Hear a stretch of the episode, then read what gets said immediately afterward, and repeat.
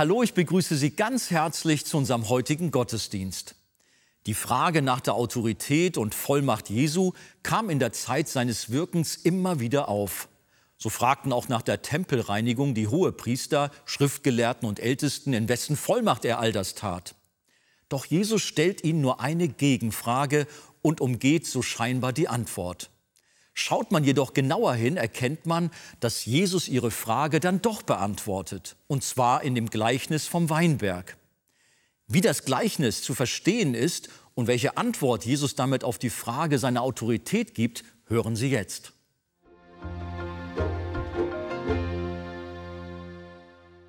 Jetzt stehen wir auf miteinander und wir lesen Markus Kapitel 12, Vers 1 bis 9.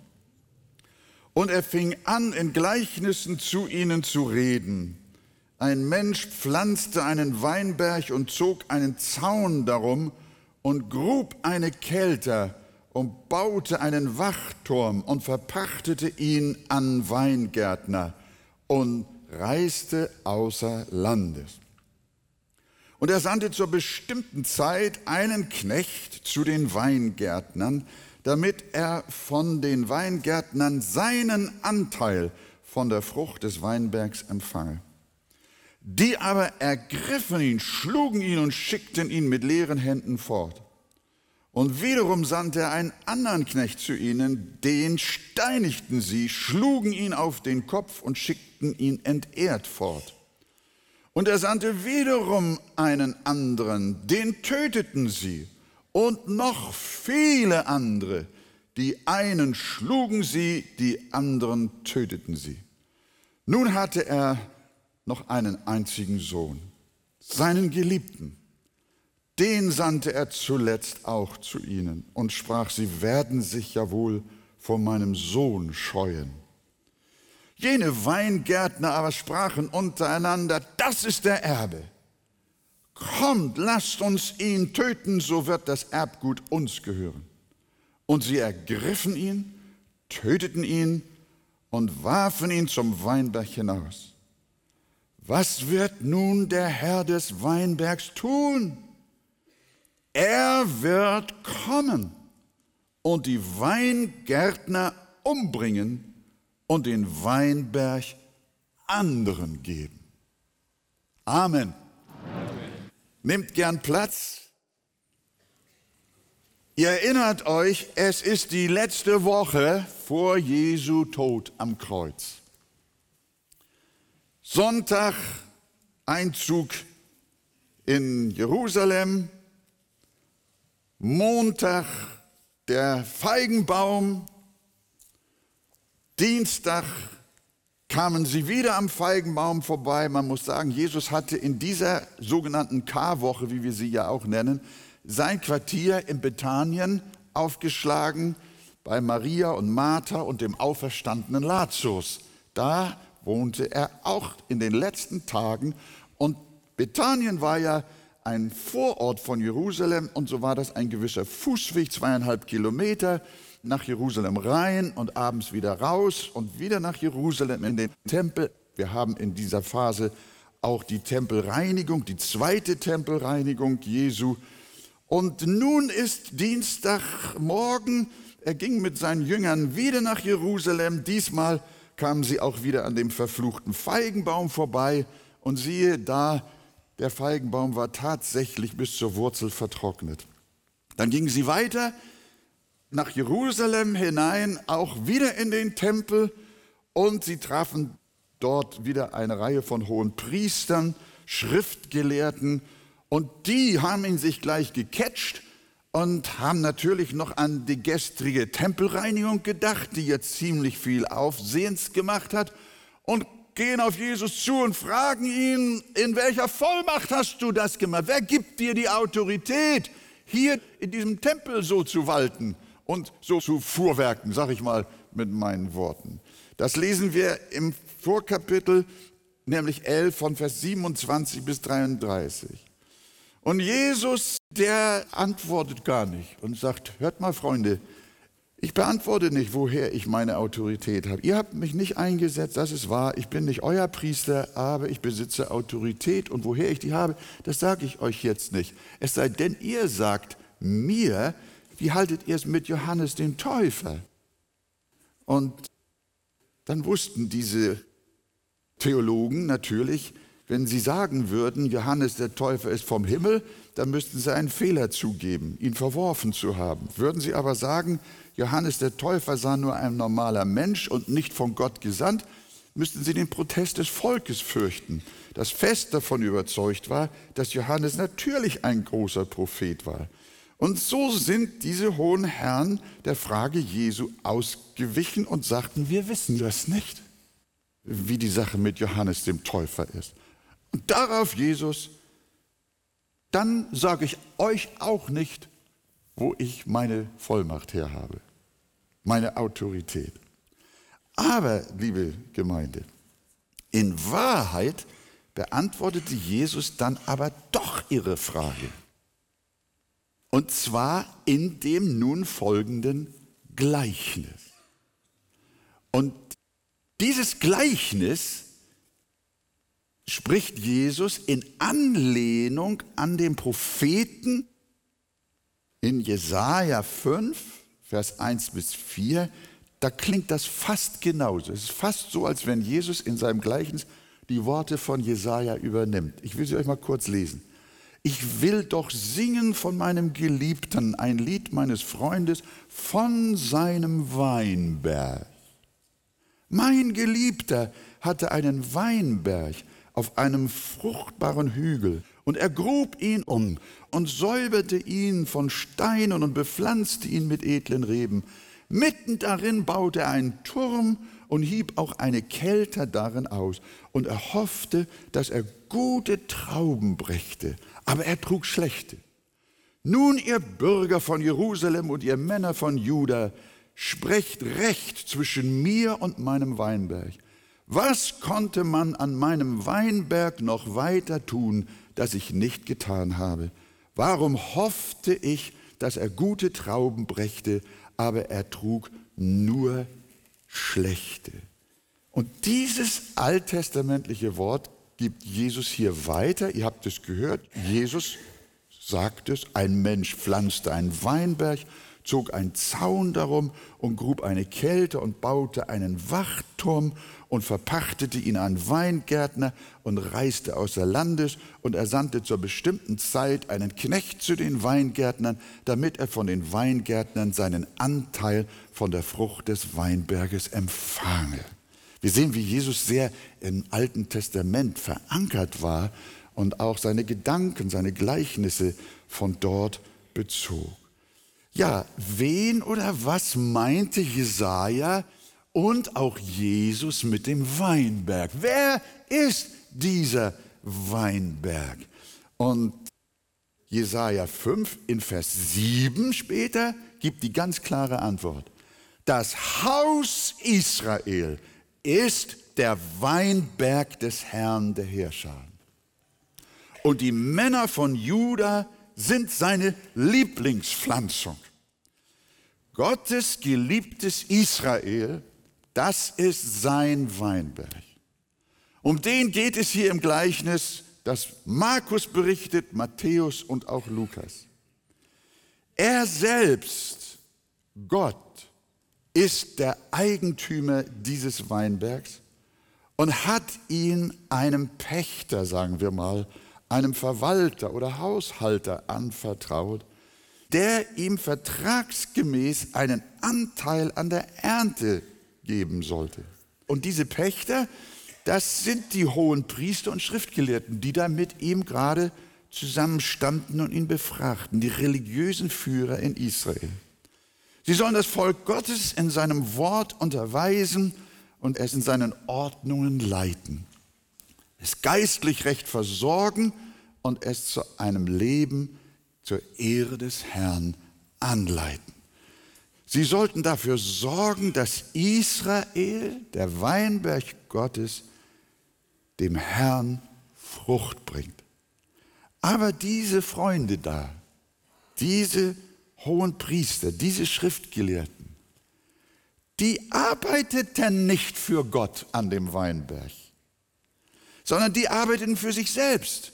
Sie suchten ihre eigene Ehre, sie missbrauchten seinen Gottesdienst zum Aufbau ihrer eigenen Macht und knechteten das Volk mit ihren selbstgemachten Satzungen.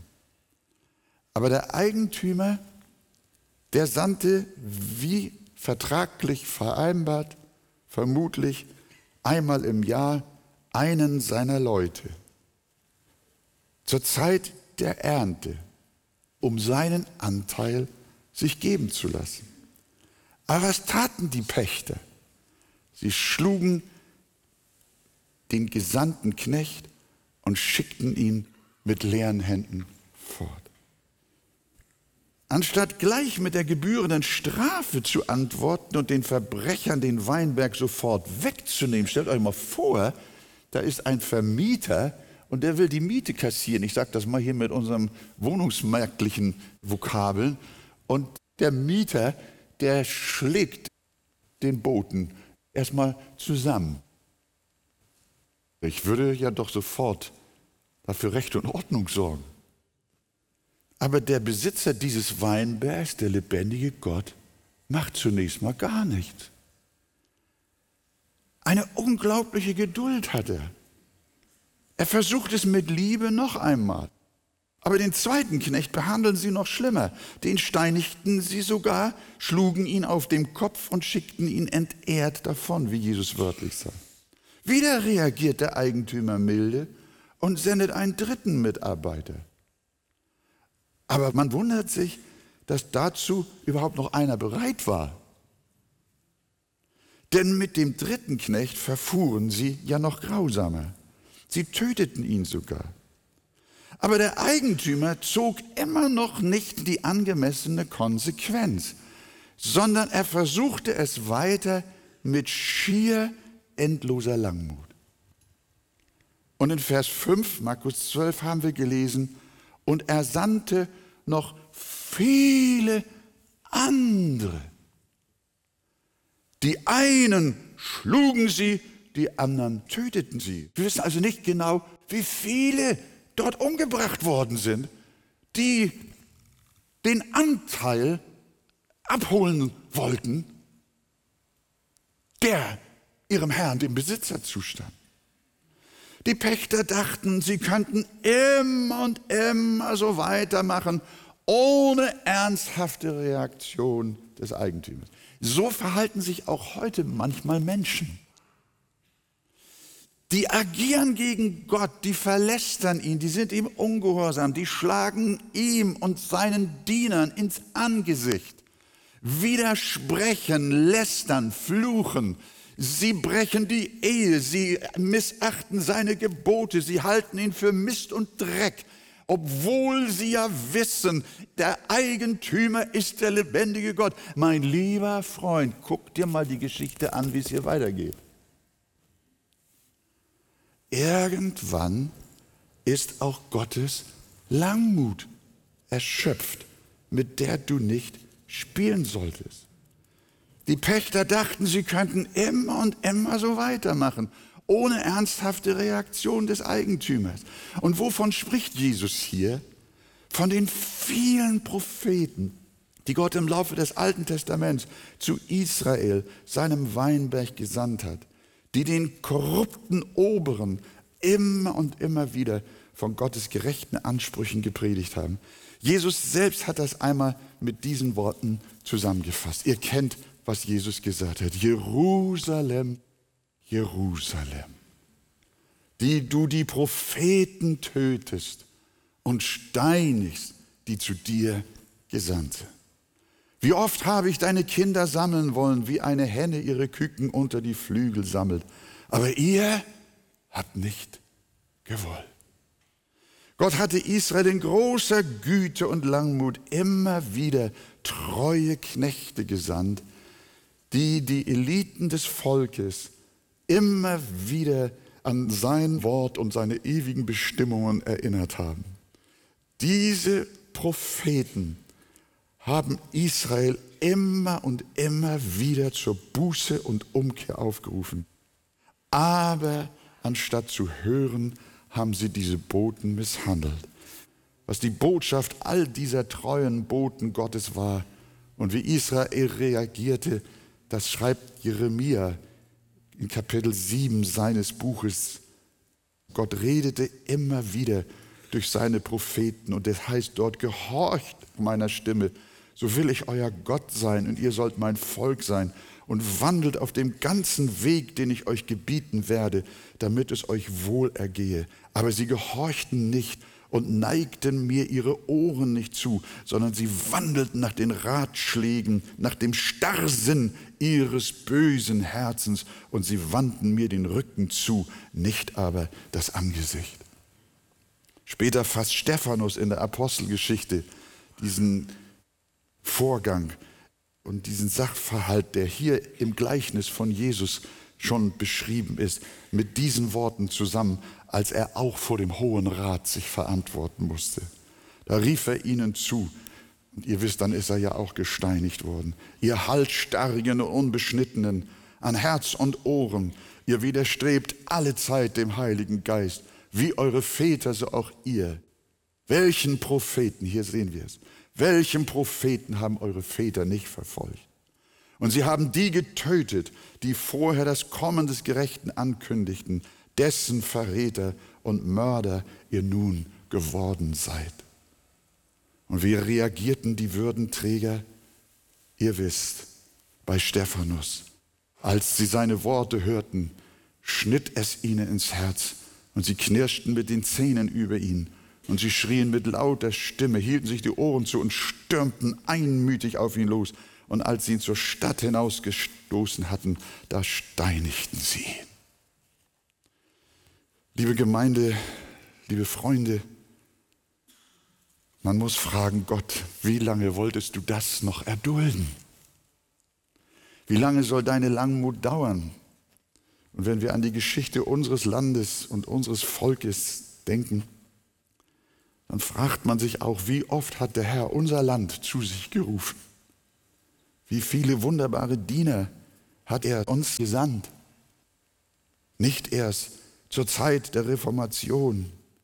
Wie viele Erweckungsprediger, wie viele Glaubensväter hat es in Deutschland gegeben? Gott hatte unserem Volk wunderbare Kirchen, blühende Kirchen, erweckliche Kirchen und Gemeinden geschenkt. Wir sind auch durch Kriege und Leid gegangen, aber wir haben nicht gehört und haben seine Boten einen nach dem anderen verworfen.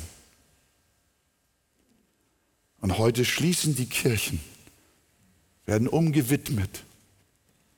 Und das Wort ist nicht mehr da.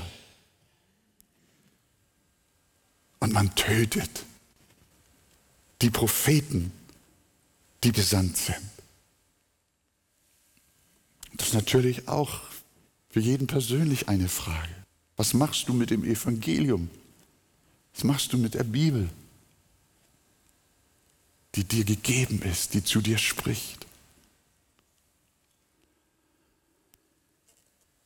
Und was hat schließlich der Weinbergsbesitzer getan? Nach dieser totalen Ablehnung? Jetzt hat er nur noch einen einzigen Boden. Und das war sein eigener Sohn. Soll er den auch jetzt noch schicken? Sollte der auch noch sterben? Ich würde beten und sagen, nein, mein Gott, tu das nicht. Sind schon genug hingerichtet worden. Sie werden sich auch vor ihm nicht fürchten und ihn umbringen. Sie haben keinen menschlichen Respekt sondern sie haben nur ein gottloses Herz. Sie kennen ihren Erlöser nicht, sondern nur ihre eigene sündhafte Lust. Unser Gleichnistext sagt uns, ob der Eigentümer trotz der bösen Erfahrungen zuvor nun doch seinen Sohn noch sandte oder nicht. Hat der Besitzer noch den Mumm gehabt, nach all diesem jetzt auch noch seinen Sohn zu schicken? Wir wissen ja, Jesus erzählt diese Geschichte. Und wir sehen, dass dieses Gleichnis nicht nur eine epochale Bedeutung hat, das hat eine heilsgeschichtliche Bedeutung, dieses Gleichnis. Das erkennt man aber nur, wenn man es wirklich studiert und im Zusammenhang und Kontext der Heiligen Schrift heraus auch zu verstehen sucht. Vers 6 sagt Jesus, nun hatte er noch einen einzigen Sohn, seinen Geliebten. Den sandte er zuletzt auch zu ihnen und sprach, Sie werden sich vor meinem Sohn scheuen. Jene Weingärtner aber sprachen untereinander, das ist der Erbe, kommt, lasst uns ihn töten, so wird das Erbgut uns gehören. Und wer war der, der gerade vor den Pharisäern und diesen Schriftgelehrten jetzt stand? Wer war das? Das war der Sohn. Der Sohn stand leibhaftig vor ihnen. Wie viele habt ihr umgebracht? Wie viele habt ihr misshandelt? Ich bin der Letzte. Der Sohn steht vor den Pharisäern und Schriftgelehrten im Tempel und sagte ihnen das. Der Sohn, von dem Jesus redete, der stand leibhaftig vor ihnen und die Propheten waren durch die Jahrhunderte schon alle erledigt. Der letzte war Johannes der Täufer gewesen. Und jetzt stand der Sohn des Eigentümers vor ihm. Das war die Vollmacht, nach der sie ihn vorher gefragt hatten. Der Sohn des Allerhöchsten. Werden Sie das begreifen? Werden sie ihn erkennen? Werden sie jetzt zurückschrecken? Nein, nur noch einen Tag ließen sie ihm, als er zu seinem eigenen Weinberg kam. Nur noch einen Tag. Heute war Dienstag und Donnerstagabend in jenem Garten nahmen sie ihn fest, schlugen ihn, folterten ihn, brachten ihn noch am Freitag in derselben Woche um. Wie verblendet.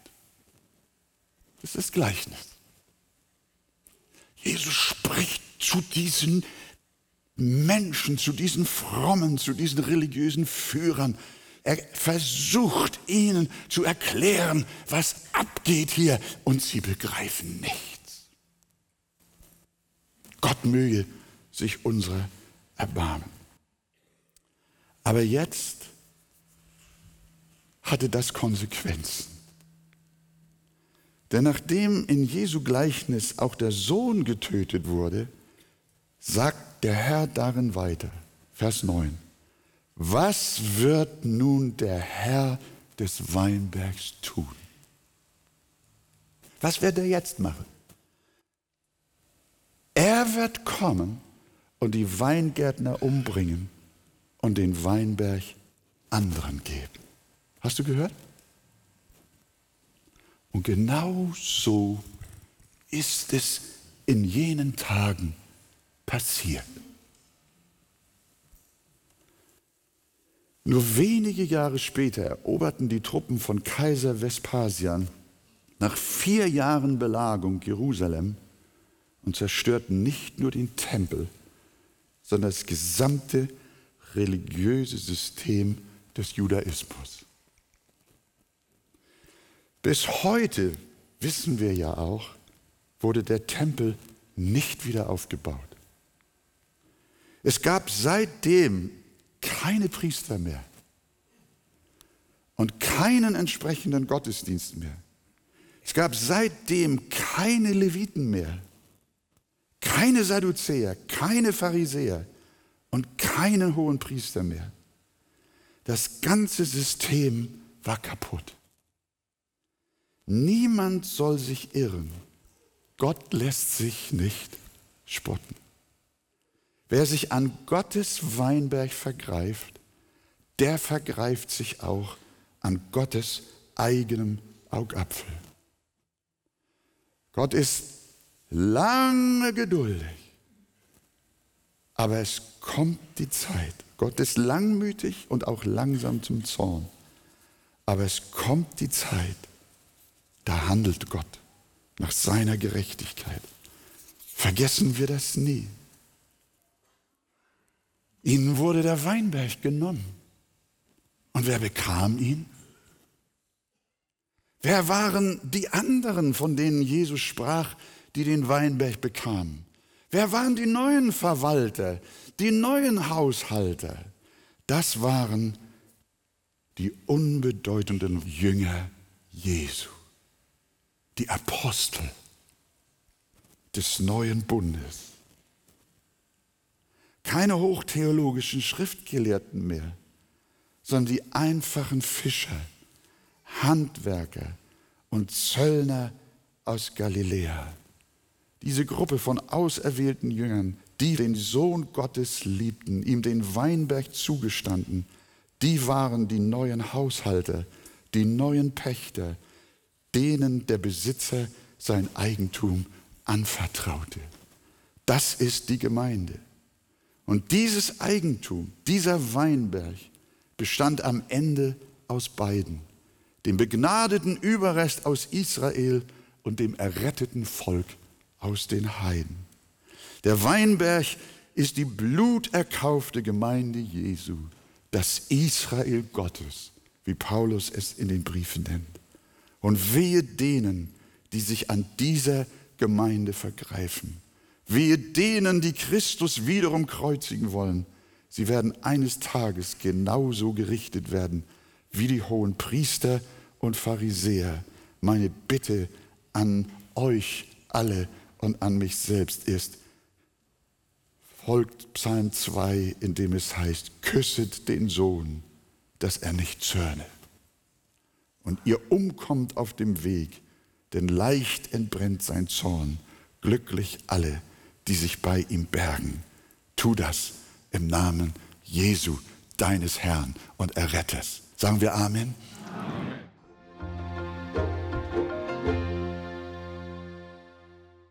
Wir müssen uns bei Jesus, unserem Herrn und Retter, bergen. Möchten Sie weiterführende Informationen zu diesem Thema? Dann lesen Sie in dem Buch Das Evangelium kennen und genießen von Pastor Wolfgang Wegert das Kapitel Ein barmherziger Gott. Ein Exemplar erhalten Sie auf Wunsch kostenlos. Wir freuen uns über jeden Kontakt zu unseren Zuschauern. Sie erreichen uns per Brief, E-Mail oder zu nachfolgenden Zeiten unter der eingeblendeten Telefonnummer. Näheres zur evangelisch reformierten Freikirche Arche finden Sie im Internet. An dieser Stelle wollen wir allen Zuschauern, die für uns beten und uns auch mit ihren Spenden helfen, ganz herzlich danken. Damit haben Sie Anteil an der Verbreitung der guten Nachricht von Jesus Christus. Über eine Spende auf die eingeblendete Kontoverbindung würden wir uns sehr freuen. Nun verabschiede ich mich von Ihnen. Vielen Dank für Ihr Interesse.